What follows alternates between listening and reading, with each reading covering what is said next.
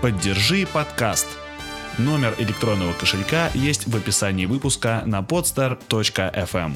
Прямая линия с Радиславом Гандапасом. Два раза в месяц легендарный бизнес-тренер отвечает на вопросы слушателей podstar.ru. Хочешь задать свой вопрос? Подпишись ВКонтакте на обновление паблика «Берись и делай подстер» и спрашивай Радислава о чем угодно. Здравствуйте, дорогие слушатели. Э, друзья, сегодня у нас очередной выпуск прямой линии с Радиславом Гандапасом.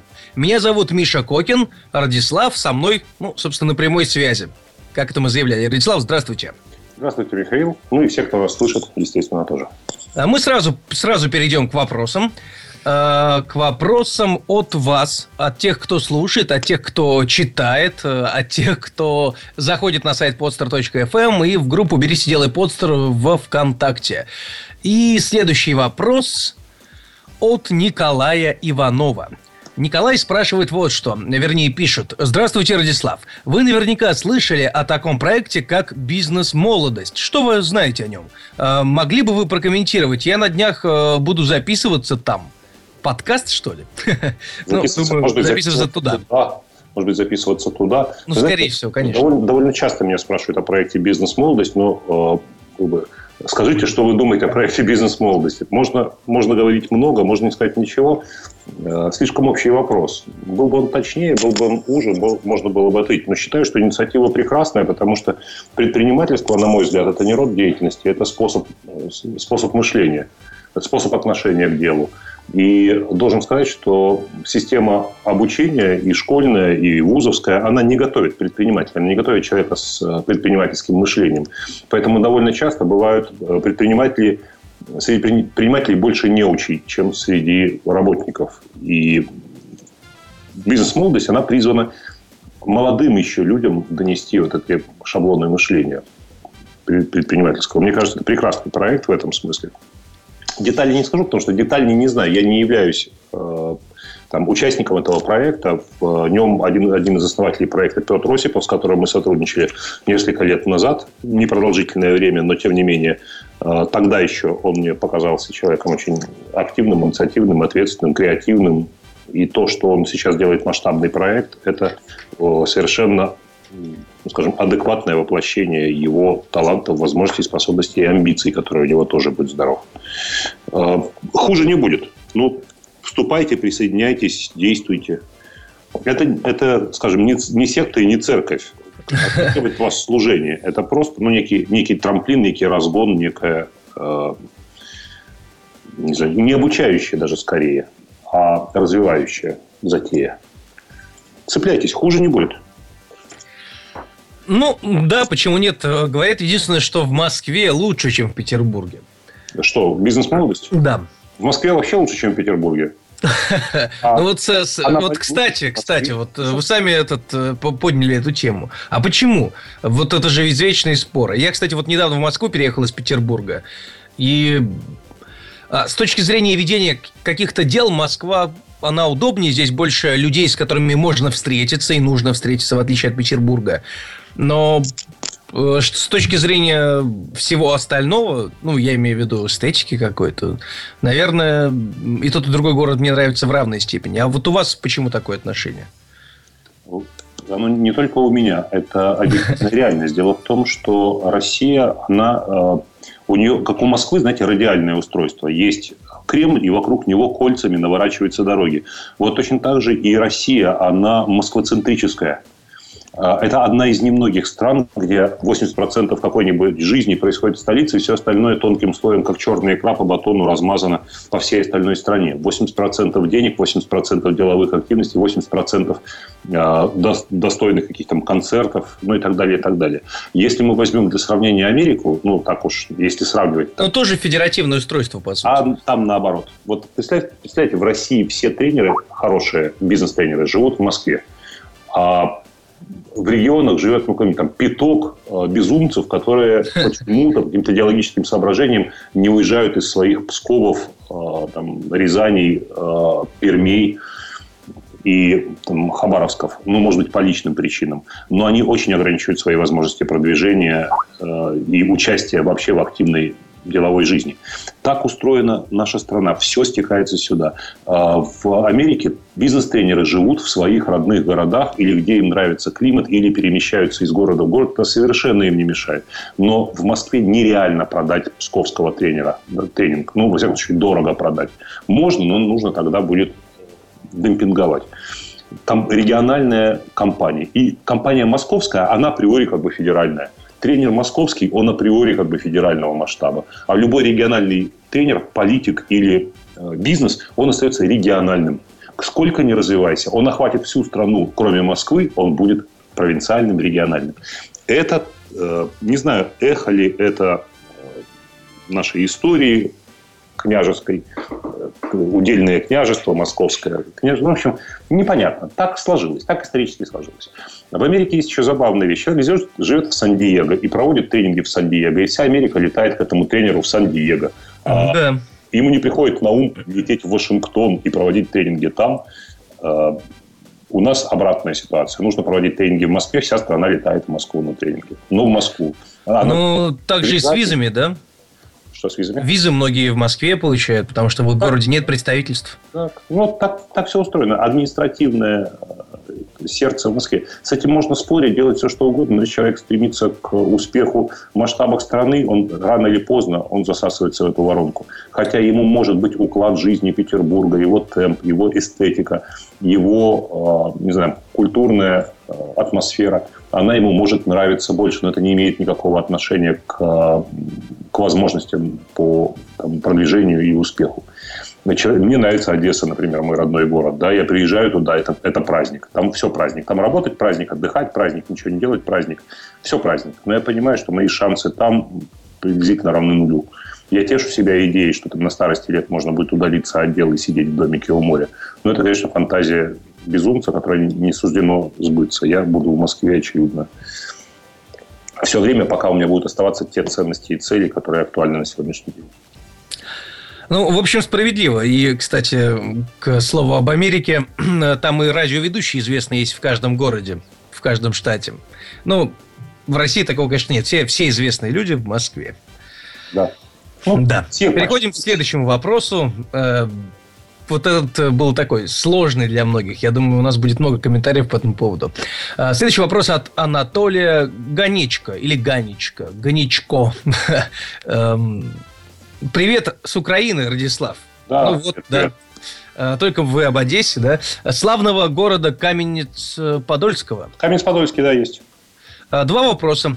А можно ли прожить э, счастливо жизнь, не создавая семью? Видите, опять вопрос семьи в каждой передаче. Да, это прекрасно. Так вот, можно ли прожить счастлив, счастливую жизнь, не создавая семью? Как человек сильный и фатально семейный, я в общем, приветствую эти вопросы. Итак, э, можно ли что? Можно ли прожить счастливо жизнь, не создавая семью? Да, можно, конечно. Вот только сейчас я э, размышлял, пока шел офис, размышлял о моем товарище. Через э, там, полчаса в мой офис приедет съемочная группа, чтобы снять мой э, отзыв о книге «Нравственное лидерство», которую написал Александр Хавард. Э, Александр Хавард, он русского происхождения, но прожил всю жизнь во Франции и вернулся в Россию для исполнения некой миссии, которую он сам себе навязал мысль, что он должен развивать лидерство в России на своей исторической родине. Говорит он по-русски с сильным акцентом и с явными затруднениями.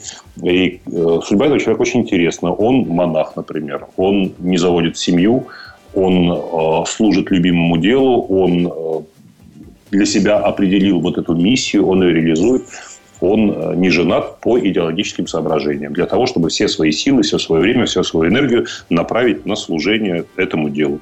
Он вот такой монах. Бывает в католической церкви, бывает в нескольких орденах. Возможность жить не в стенах монастыря, а жить в миру, но оставаться монахом, жить, питаться, служить, молиться так, как э, обычный монах в монастыре. Надеюсь, я не раскрыл какой-нибудь там чудовищный его интимной тайны. Я думаю, что он как раз этого и не скрывает. Так что можно, можно, можно. Можно. Э... Только есть один нюанс. Ты от чего семьи не завел? Не завел? Из-за того, что ты струсил, побоялся нагрузки и ответственности, ты хотел э, из жизни сделать прогулку по пляжу, не напрягаться, встречать на пляже э, девушек в бикини, да, потусовался, пошел дальше на звук музыки, окунулся, перекусил, пошел дальше, позагорал, покупался, или ты э, решил не заводить семью для того, чтобы сосредоточиться на чем-то на чем-то другом. Вот в чем вопрос. Почему ты не завел семью? Если вариант первый, то ты не завел ее от слабости, ты не хотел напрягаться. Если второй вариант, ты не завел ее от силы, потому что ты хотел э, сконцентрировать энергию на чем-то другом. Вопрос не в том, и, и, кстати, от этого зависит, будешь ли ты счастлив. Потому что если ты не создал семью, потому что ты побоялся, то счастья не будет, потому что ты всегда будешь оставаться с мыслью, а что было бы, если бы я это сделал. Если во втором случае, если это твой свободный выбор, то ты будешь счастлив от того, что ты не завел семью, потому что ты реализовал свой собственный замысел. Э, так, э, второй вопрос от Анатолия. Э, и он, сейчас я пытаюсь его сформулировать как-то. Ну, давайте прочитаю, как есть. Он такой не, не совсем понятный. Ну, ладно. Верите ли вы, что все возвращается? А как вы относитесь к чему-то или кому-то, что той же монеты идет оплата в обратном направлении. Окей. Далее. Или же все хаос и нет никакой закономерности. Ну, в этой жизни, видимо. Э, грубый пример. Украл деньги в церкви и остался незамеченным. Заранее нет, спасибо. Нет, такого, такого воздаяния не существует. Это утешение людей обокраденных. Человек, который не смог отстоять свои интересы и э, чьими ресурсами завладели другие люди, он себя тешит надеждой, что где-нибудь либо там сработает закон кармического воздаяния, либо в этой жизни человек потеряет, там, ну, знаете, чиновник вытребовал взятку, взятку не дали, он закрыл бизнес, у чиновника сын стал наркоманом. О, класс, кармическое воздаяние. Но вы же понимаете, что это причинно-следственной связи нет. А если сын не стал наркоманом, он не разбил машину, а прожил счастливую прекрасную жизнь, умер в своей постели, значит, в окружении э, девиц, там, легкого определения, не знаю, а, прожил, в общем, плевал на всех всю жизнь, тырил деньги, а, жил безнравственно, ничего с ним не случилось. Тогда на том свете. Вот тогда есть, тогда есть спасительная идея потустороннего, потусторонней жизни. Или в следующем воплощении, в реинкарнации. Он родится баобабом. Да, на этом баобабе повесят, повесят кота, и дохлый кот будет вонять, и он будет вот висеть на этом баобабе, и баба, баобаб будет мучиться. Но какая-то такая идея, мне кажется, это просто утешение для людей, которые не умеют бороться за свои права и которые не умеют прощать случаи, когда они лоханулись но уже ничего не исправишь, ничего не изменишь. Они остаются вот с жаждой мщения силами природы. По большому счету, умение прощать – это свойство сильных натур. Ну да, ну лоханул, ну неправильно построил отношения, ну да, слишком доверился, ну да, тебя там обманули, обвели. А, ну, в общем, прости, двигайся дальше. Сделай только выводы. Сделай на будущее выводы и не повторяй этой ошибки не надо надеяться на, на карму. Плох, плохая эта надежда. Хотя я не исключаю. Вот я, на Бога, Есть всегда но. Я не исключаю, что такая закономерность существует некая, но э, я вижу, что к этой, к этой идее обращаются люди, которые не умеют бороться за себя, за свои права. И они, они всегда, в общем, делегируют расправу божествам и некой абстрактной карме. Вот. Причинно-следственные связи, несомненно, существуют, потому что наша жизнь – это система, но дело другое, что большинство этих связей непостижимы. Непостижимы в принципе. Ну, а теория хаоса?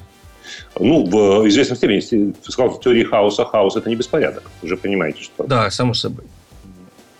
Просто такое количество взаимосвязей, это настолько сложная вещь, что они угу. воспринимаются как некий беспорядочный набор явлений и событий, а на самом деле между ними существует некая систематическая взаимосвязь, однако там предполагается зазор для случайности. Ну, в общем, что что все все знают про это.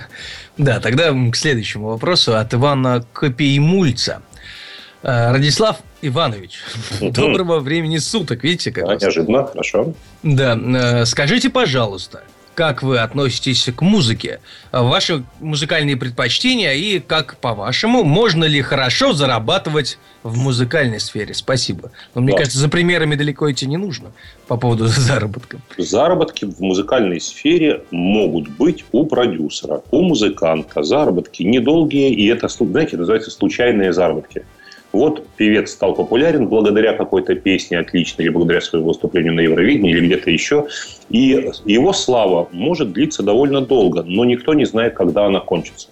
Поскольку музыкант всегда э, находится в иллюзии, что слава его пришла на века, он распоряжается деньгами так, как деньгами распоряжается человек, которого будет пруха пожизненная. Как правило, он деньги э, спускает на какие-то стрёмные инвестиции, типа открыть ресторан, очень, очень стрёмный бизнес покупает дорогие квартиры, шмотки, куролесит, машины покупает какие-то безумные. А потом в какой-то момент непонятно почему. Вот непонятно почему вдруг его перестают э, заказывать, э, его корпоративы, концерты, все прекращается, поток стухает, и он оказывается ни с чем. Через год-два его уже забыли, и, в общем, наркотики, алкоголь, попытки найти себя в каком-то бизнесе, иногда преждевременная смерть, э, горе, счастья нет, девушки уже не ломятся в квартиру. Ну, в общем, беда-беда. А продюсер что? А продюсер быстро почувствовал снижение конъюнктуры, снижение интереса, переключился на другого исполнителя. У хорошего продюсера всегда в обойме пяток, а то и десяток разных исполнителей, групп.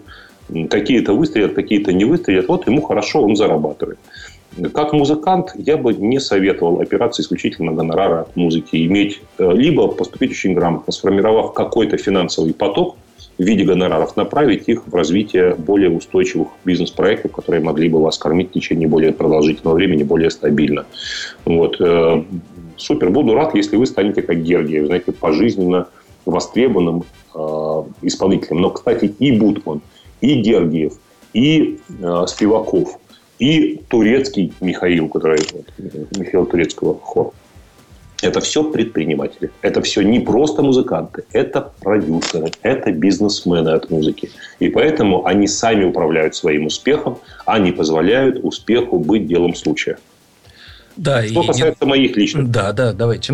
Вот, мои предпочтения разнообразны. У меня вот, в настоящий момент открываю iPhone. Три альбома Александра Градского. Очень здорово, мне очень нравится. А, открытие последнего времени Ольга Кормухина, которую я слушал лет 20 назад – а тут она вдруг возникла в программе «Голос» и показала, что годы не прошли для нее даром. Вот. Тут у меня и Прокофьев. Кстати, Валерий Гергиев.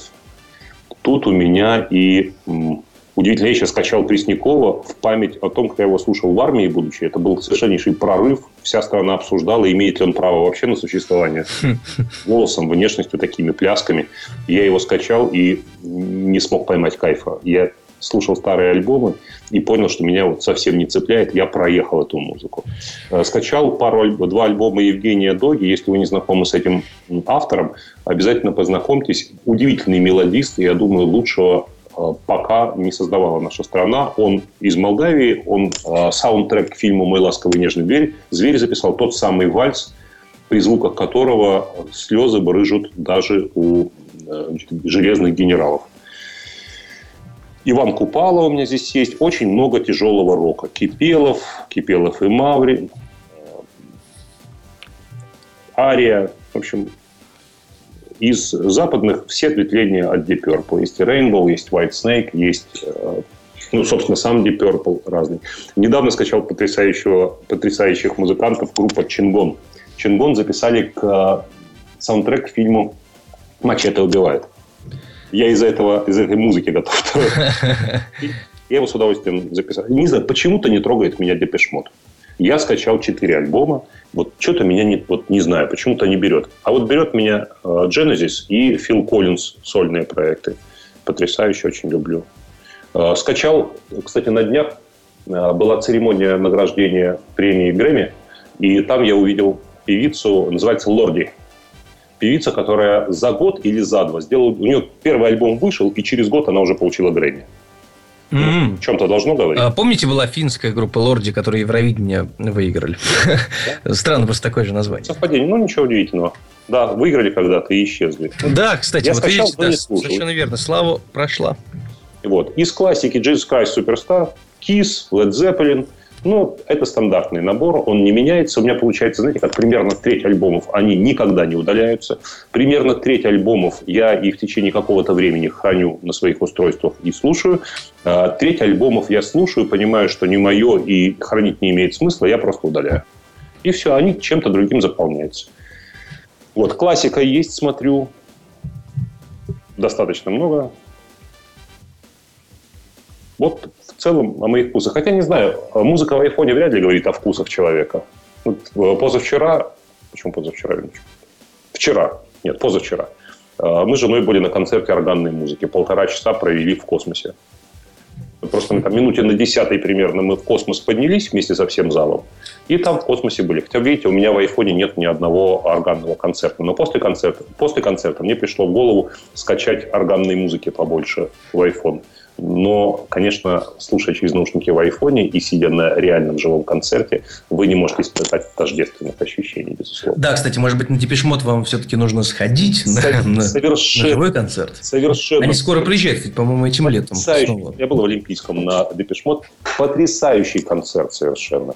Вот на живом концерте, это, вот это снос крыши. С Металлики я ушел, несмотря на то, что Металлику я слушаю, люблю. Вот в записях я ее слушаю, а на живом концерте мне стало скучно. Мы с друзьями переглянулись, поняли, поняли, что теряем время и просто ушли с концерта. Неинтересно было. Но Depeche Mode был потрясающий концерт. Кстати, Kiss я скачал после того, как сходил на концерт. Им за 60, но они скачут еще как кузнечики по сцене. Потрясающе совершенно. Э, как и ребята из Rolling Stones, которые вроде как, э, может быть, скоро организуют еще одно мировое турне. И я вот, например, очень хочу сходить, потому что это вот нужно гештальт закрыть. Не сходил в, да. в 2005 ну, теперь... Нужно успеть, нужно успеть. Пока да. классики на сцене, нужно успеть. Сегодняшний шоу-бизнес совершенно другой. Это факт. Э, кстати, вот э, дополнительно к музыке я бы от себя хотел один вопрос задать. По поводу балета. Вот как вы к нему относитесь? Э, по мне, например, очень скучно. Не могу высидеть, честно.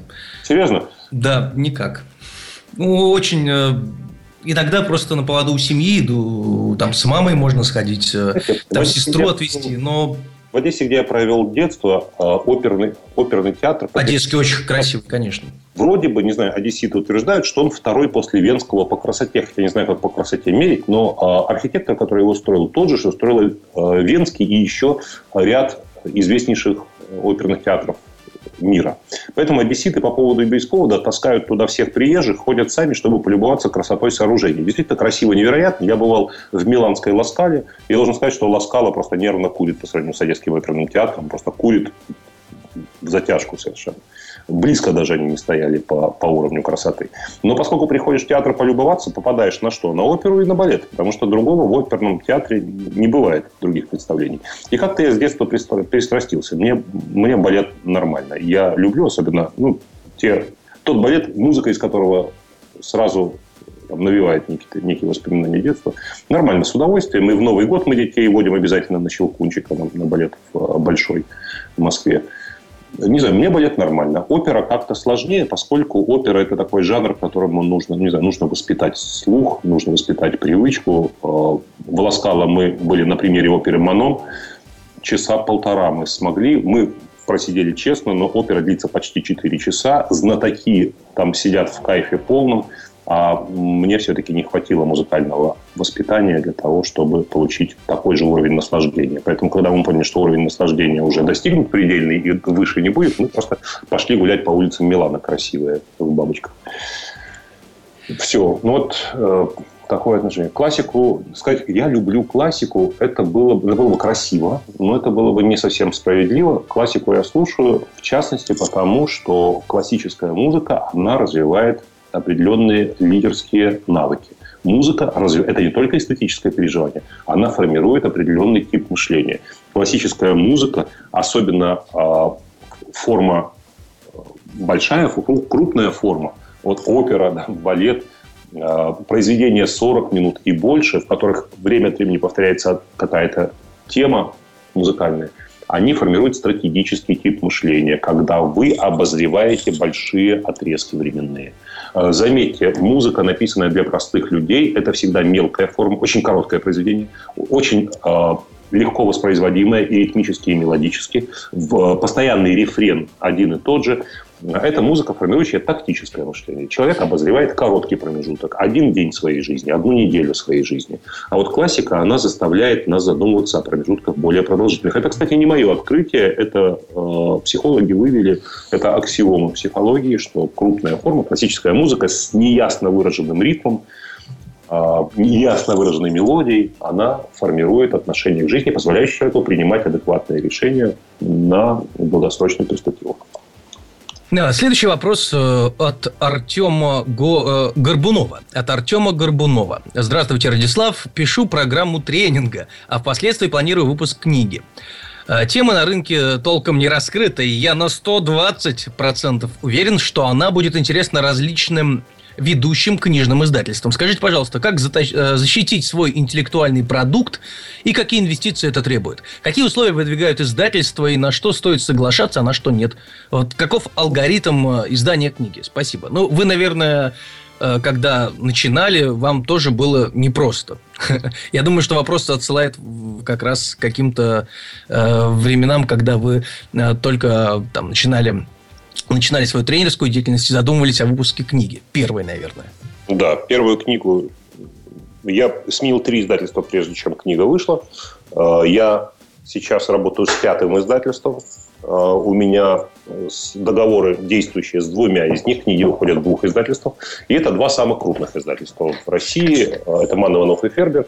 И Альпина Паблишер. Это издательство которые имеют самый большой, самую большую сеть дистрибуции. И фактически это два главных игрока, и там рынок, какие-то жалкие остатки рынка делят между собой все остальные. Поэтому, наверное, это был правильный выбор, хотя сделал его задолго до того, как эти компании э, пришли к таким результатам. Что я должен сказать? Беспокоиться не стоит. Все издательства заключают с автором, особенно на первую книгу, стандартный договор. Вы ничего там выторговать не сможете. Дадут вам 10% от э, оптовой цены, радуйтесь.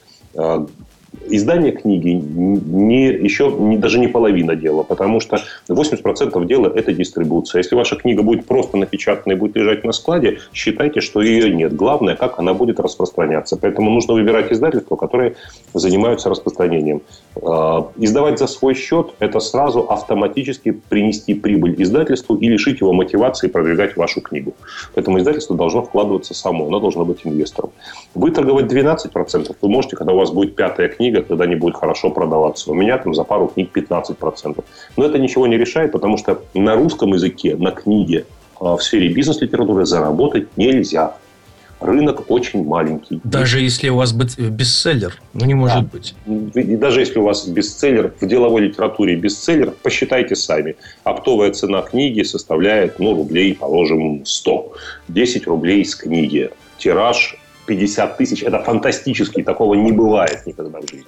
Ну, вот посчитайте, полмиллиона рублей вы заработаете. 50 тысяч будут продаваться года 4. Ну, а, это та да. сумма, из-за которой... И вы, у вас бестселлер. У меня книга получила Э, приз, как он называется-то, господи, э, премия Рунета. Э, книга «Харизма лидера» у меня стала книгой года в номинации «Бизнес-литература» в этом году. Книга года, то есть это фантастический рыночный успех книги. Ну, деньги, которые я с этой книги заработал, это примерно там, минут 40 моей. То есть деньги, которые я заработал за год, это примерно минут 40 моей работы на тренинге денежном тренинге. Не парьтесь, не надо ничего защищать. Ваша книга появится в интернете еще даже раньше, чем она будет напечатана. Ее можно будет скачать на следующий день на сотнях и сотнях ресурсов. Вы никак не сможете защитить свои права. А, договор, который у вас существует с издательством, ну и что? Издательство теоретически может выпустить 50 тысяч а написать в книге 5 тысяч, заплатить вам за 5 тысяч. И вы никак этого не можете отследить. В России нет механизмов, которые могли бы позволить отследить реальный тираж книги. А автор не защищен априори. У меня есть э, специальная юридическая компания, которая специализируется на авторском праве общество Александра Невского, так они называются, юридическое общество Александра Невского. У них фишка авторское право. Они этим занимаются, они на этом специализируются. У меня есть с ними договор, они там что-то отслеживают, они готовят для меня, э, делают аудит всех моих договоров и контрактов. Но э, есть одно слабое звено нет механизмов, позволяющих обязать вторую сторону э, исполнять обязательства по договору. Вот с этим проблема. Заключить можно прекрасный договор. Заставить исполнять невозможно. У меня был случай, когда э, несколько лет книга издавалась, и издательство не платило совсем ничего. Был другой случай, когда э, издательство заявило о том, что у них кончился тираж, они хотят продлить со мной контракт. Я сказал, что контракт продлевать с ними не буду, и отдал контракт другому издательству. Так вот, того предыдущего издательства еще 4 года продавались мои книги. Книги кончились на складе, давайте продлим договор. Нет, я с вами договор продлевать не буду.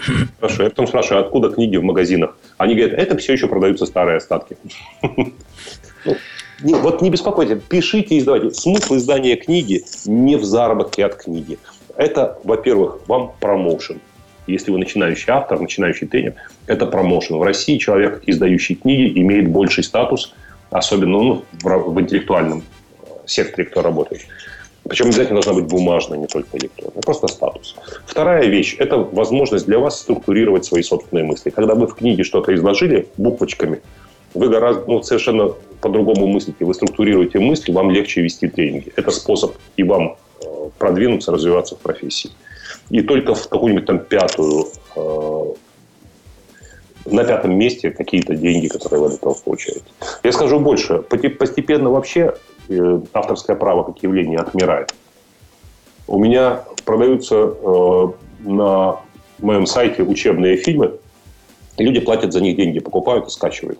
Но мой сайт единственное место, где можно купить их легально. На сотнях ресурсов люди их могут выкачать.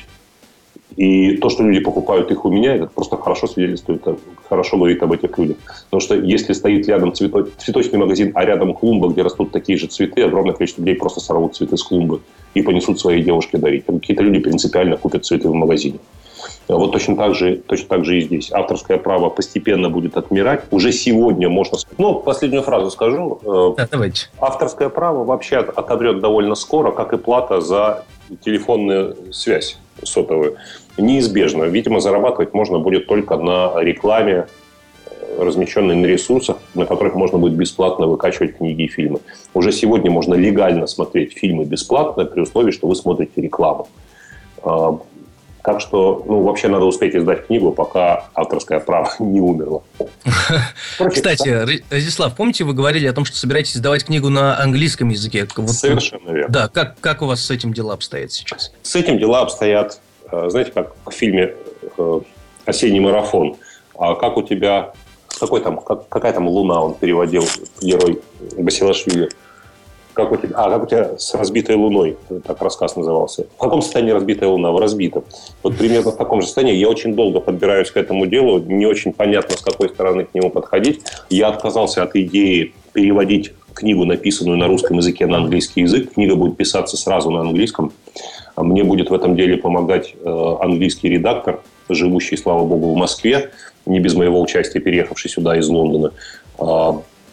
Будем сразу писать на английском языке с ориентацией на англоязычного читателя, с, с примерами понятными англоязычной публике, и параллельно будет эта же книга писаться на русском языке, но они не будут тождественны друг другу, они не будут переводом одна другой. В основе будут одни и те же идеи, но они будут написаны по-разному. Я думаю, что это уникальный, уникальный проект, в том смысле, что никогда ничего такого подобного не было. Вот. Но вот так выглядит этот амбициозный замысел. Процесс mm-hmm. идет, идет пока, знаете, э, говорят, долго запрягаешь, быстро едешь. Вот он сейчас, он сейчас запрягается. Сейчас происходит понимание, как это будет выстроено, какая будет структура и так далее. И так далее.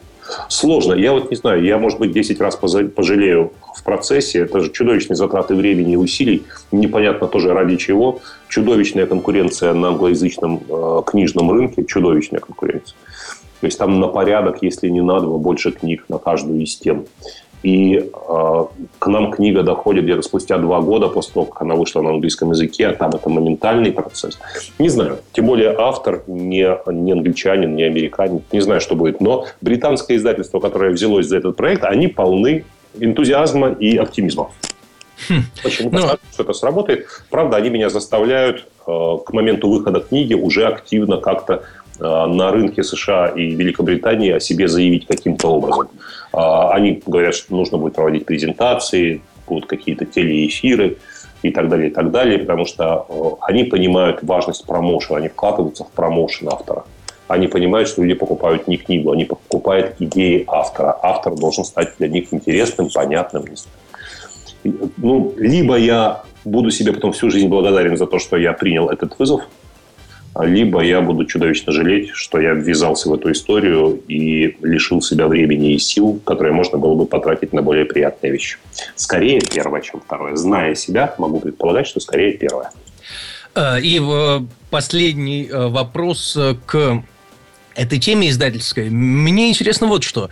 Э, когда вы задумали писать первую книгу, э, вам предложили это делать, когда вы уже стали успешным тренером, или вы сами об этом задумались и обратились в издательство?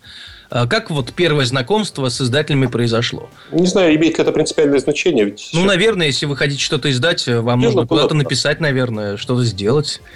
Один из лидеров тренингового рынка, Миша Малаканов, предложил через свои ресурсы тренерам сотрудничество с издательством, с которым у него началось издательство. По-моему, сотрудничество, по-моему, школа называлась. Такое странное название. Вот. Они задумали издать книги, написанные тренерами. Я пошел по, ну, по призыву Миши Малаканова, я пошел в это издательство. Издательство оказалось маленькое, а, но сама идея написать книгу, она была таким образом ну, уже меня инфицировала. Я пошел, решил с этим издательством не сотрудничать. А, но я узнал, что нужно для того, чтобы с издательством можно было начать сотрудничество. Нужно было написать оглавление книги, написать одну-две главы, а, придумать название и некое описание. Все это я сделал и пришел в самое крупное на тот момент издательство, называлось «Питер». Mm-hmm. Я пришел в издательство «Питер», мы даже подписали договор, но спустя короткое время стало понятно, что они хотят сделать книгу попсовой, речь шла о книге «Камасутра для оратора», что у нее должен быть дизайн там, с какими-то долларами, вылетающими из бутылки шампанского, с какими-нибудь там земными шарами на ладони. Ну, какая-то пошлятина вот такая чудовищная, в мягкой обложке. И самое ужасное, как я узнал, они хотели ее издавать э, в э, серии психо... литература, психологическая литература. Какая психология? Камасутра для оратора. Какая? Она вообще в серию не годится. И я понял, что книга будет совершенно не такой, как я хотел бы ее видеть. Я, когда расторг договор, благо дело к тому времени из э, издательства ушла менеджер, которая занималась этим проектом, поэтому я довольно безболезненно смог выйти из этих контрактных отношений и нашел другое издательство, которое согласилось выпускать книгу э, концептуальную.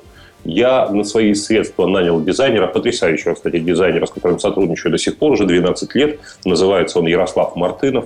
Ярослав Мартынов сделал для меня обложку книги и сделал верстку внутри, потрясающе совершенно.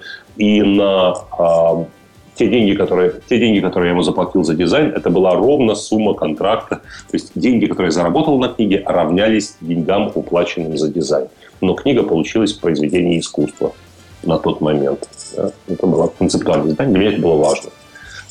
Вот и все, я воплотил свой замысел. Книга, кстати, бестселлер. Книга «Камасутра для оратора» переведена на два иностранных языка и, возможно, будет переведена на английский. Точнее, не будет. Что значит возможно? Она переведена на английский язык. Сейчас идет редактура. Возможно, она выйдет в США или в э, Великобритании. Впрочем, это один и тот же рынок. То есть книга, если выходит в США, она выходит в Великобритании, ну и наоборот. Индусы очень заинтересовались этой книгой. Камасутра для оратора. Они э, сулили какие-то миллионные тиражи. Но если учесть, что стоимость книги в Индии примерно 1 доллар, в общем, даже миллионный тираж мало что может, мало чем. Но они хотели эксклюзив на весь мир, мы им не отдали, индусам не отдали. Скорее всего, она выйдет в Великобритании все-таки с тем, э, в том издательстве, с которым мы начали сотрудничать. Книга получилась потрясающая. Но вот она, мне сейчас кажется, несколько наивной, слишком смелой, но читатель ее любит. Она написана ярко, с драйвом, с интересными метафорами, и многие читатели которые ее освоили, признали, что им стало просто психологически легче выступать публично. А, а, то есть книга несерьезная и формирует некое такое ироническое отношение к публичному выступлению. Люди избавляются от лишнего пафоса, и им выступать гораздо легче. Ну, кстати, в этой книге много действительно ценных инструментов, с помощью которых выступление можно сделать более захватывающим, цепляющим, управлять вниманием аудитории своим собственным состоянием. Да, кстати, об этом нас не раз уже спрашивали, о том, э, как э, проще выступать на публике. И вот э, следующий вопрос, последний на сегодня от Михаила Александрова. Он тоже он тоже, так, так скажем, похож на те вопросы, которые нам уже задавали. Пишет Михаил, вот что, Радислав, добрый вечер. Ну, он вечером пишет. А мы сейчас записываемся днем, даже ближе к утру. Как вы считаете, пишет Михаил, э, человек может полностью раскрыть свой потенциал только занимаясь собственным делом? Или можно зарабатывать хорошие деньги и быть независимым и счастливым, работая по найму? Спасибо. Можно, я, я не из тех, кто утверждает, что нужно бросить все и моментально делать свой бизнес или что-нибудь в этом духе. Что, что человек, конечно, в современном мире может себя э, реализовать. Я скажу больше. В основном мои друзья – это люди, работающие в найме. И я ни в коем случае их не агитирую за то, чтобы уходить делать что-то свое. Они прекрасно реализуют себя – свои менеджерские наклонности, творческий потенциал. Они полностью на своем месте, они счастливы, они строят э, карьеру, строят жизнь своей семьи, свой, ну и так далее, и финансовое благополучие. Э, работа в найме не делает человека рабом. Это очень, знаете, есть люди, которые зарабатывают тем, что они продвигают некие, скажем, обучающие инструменты для людей, которые стартуют в собственном бизнесе. И вот они всегда драматизируют работу в найме, сравнивая ее с рабством, какие-то крайние степени свободы и так далее. Если ты пошел на эту работу, потому что у тебя не было выбора, тогда ты не свободен. Если твой собственный выбор, то какая, как, о, какой, о каком рабстве может идти речь? Более того, есть люди, которые нуждаются во внешнем структурировании. Если их время и пространство не будет структурировано работодателем, если они под страхом смертной казни не должны будут приезжать в офис к определенному времени, находиться в определенном месте, занимаясь определенным делом, они, им, возможно, не хватит собственной внутренней некой там воли, э, структурированности для того, чтобы заставить себя делать то, что нужно. В известном смысле они как бы делегируют функцию надсмотрщика своему работодателю. Конечно, можно быть и счастливым, можно реализовать себя и так далее. Каждый выбирает по себе. Каждый выбирает по себе. Я не агитирую за свой бизнес, за свое дело и так далее, за уход во фриланс ни в коем случае. Хотя я для себя лет, значит, года 24 у меня появился первый бизнес. А, через 6 лет я уже не работал по найму. У меня был бизнес в рамках того дела, где я был, где я работал в найме. Потом я вышел в свой бизнес, и надо мной нет начальников уже 20, уже 16 лет. Надо мной нет начальников, я в свободном плавании. И я принял решение 12 лет назад никогда больше не оказываться на галерах с веслом, как я это описал себе. И я выбрал вот такой путь. Но должен сразу сказать, иногда меня посещает крамольная идея, а прикольно было бы поработать в корпорации на какой-нибудь позиции. А прикольно бы, и вот клянусь вам, было бы прикольно. Я умею подчиняться, люблю подчиняться, но эта мечта останется нереализованной мечтой, скорее всего. Хотя, кто знает. Хм. Э, интересно. И традиционно книгу в конце выпуска. И на этом нам придется распрощаться, потому что уже время. Значит, книга, о которой пойдет речь вот через минуту, начнутся съемки. Э, книга, которую я порекомендую всем, это книга э, Алекса Хаварда, называется нравственное лидерство. Это книга, призывающая к размышлению. Книга, ценность которой заключается в следующем. В названии какой-то э, оксюморон, какая-то, какое-то невозможное сочетание понятий. Для многих людей нравственность и лидерство – это взаимоисключающие вещи. Человек, который реализует жизненную стратегию лидерскую, он как бы автоматически ставит крест на нравственности, на морали, на этике. Он обязательно должен рубиться к успеху принуждая к труду других людей, обманывая. Ну, как-то вот такая в народе существует идея, вот такое представление о лидерстве. И поэтому люди, к сожалению, отказываются от э, реализации себя в жизни по лидерской стратегии, потому что а у них есть идея, что это автоматически дел, должно делать их безнравственными людьми. А, Алекс в своей книге э, дает ясно понять, что лидерство не только не противоречит нравственности, что это едва ли не единственная деятельность автоматически и априори нравственная. Э, не, не, не безнравственного лидера, не безнравственному лидеру нужно прочитать книгу, чтобы стать нравственным человеку, который находится на жизненном перепутье. Э, нравственное лидерство. Алекс Хавард. Читайте, получите удовольствие, задумайтесь, перечитайте еще раз. Хорошо, обязательно, я думаю, кто-то из наших слушателей э, возьмется и прочитает эту книгу. Спасибо, Радислав, за беседу сегодня. Э, я думаю, что э, с вами слушатели и читатели э, пабликов э, групп Подстер э, мы услышимся через пару недель. Как то заведено. Ну и всего доброго, всего хорошего. Читайте хорошие книги, задавайте интересные вопросы и получайте на них самые, что ни на есть, адекватные живые ответы. Спасибо всем. Спасибо. До встречи через две недели. Счастливо.